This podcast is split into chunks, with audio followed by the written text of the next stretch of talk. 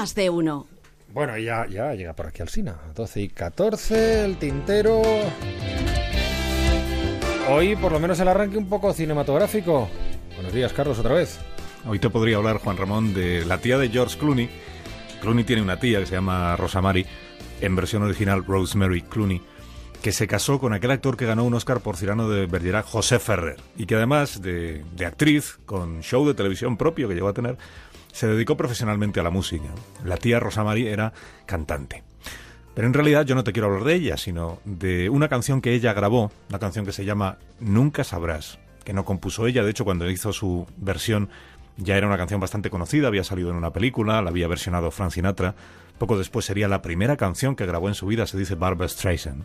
Pero fue la versión de Rosemary Clooney la que siempre entusiasmó a Laura Serena, que por aquel entonces, años 50, era una veinteañera ennoviada con un joven llamado Howard al que veía poco porque él estaba destinado en el, en el ejército norteamericano en Europa.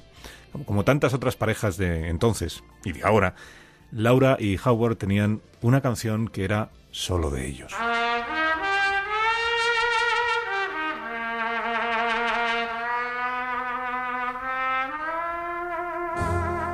Esta canción, Nunca sabrás, en la versión de la tía Rosamari, porque todo el mundo decía que la voz de Laura se parecía enormemente a la de Rosemary Clooney. You'll never know just how much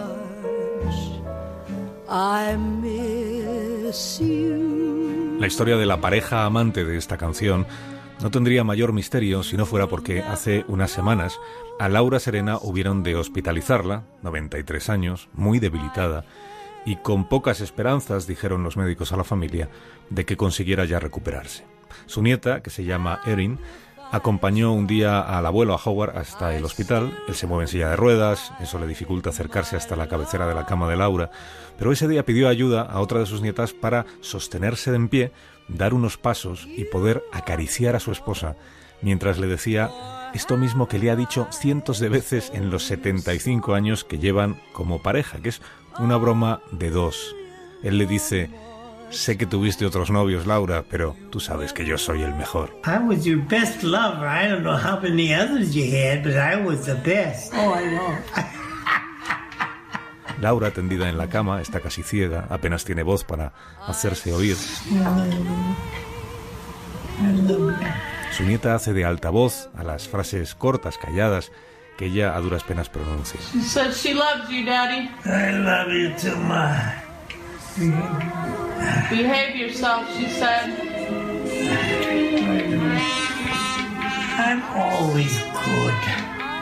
Y ese día que han podido compartir ya miles de personas en todo el mundo porque Erin lo grabó y lo subió a la red, Howard había llevado consigo al hospital la canción de la tía Rosamari, la canción de pareja que les ha acompañado durante toda su vida y con la que él quiere que Laura se sienta también acompañada ahora que se va marchando.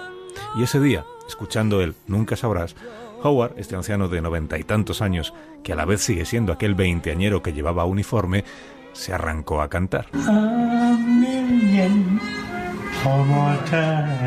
Laura le acompaña cantando. Y en un momento ella gira la cabeza, mira a su nieta y le dice, refiriéndose a Howard, su marido, le dice, ¿verdad que es dulce?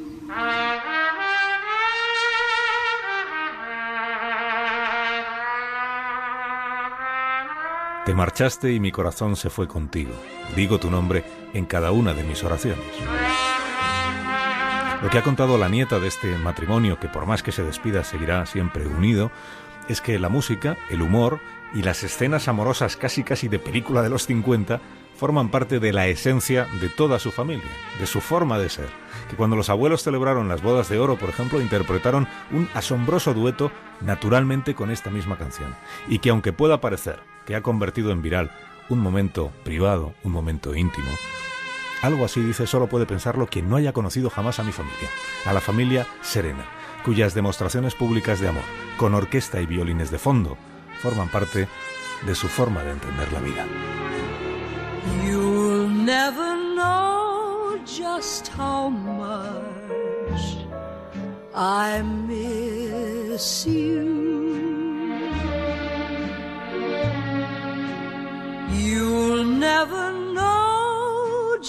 Gracias, Carlos Alsina y el Tintero. Mañana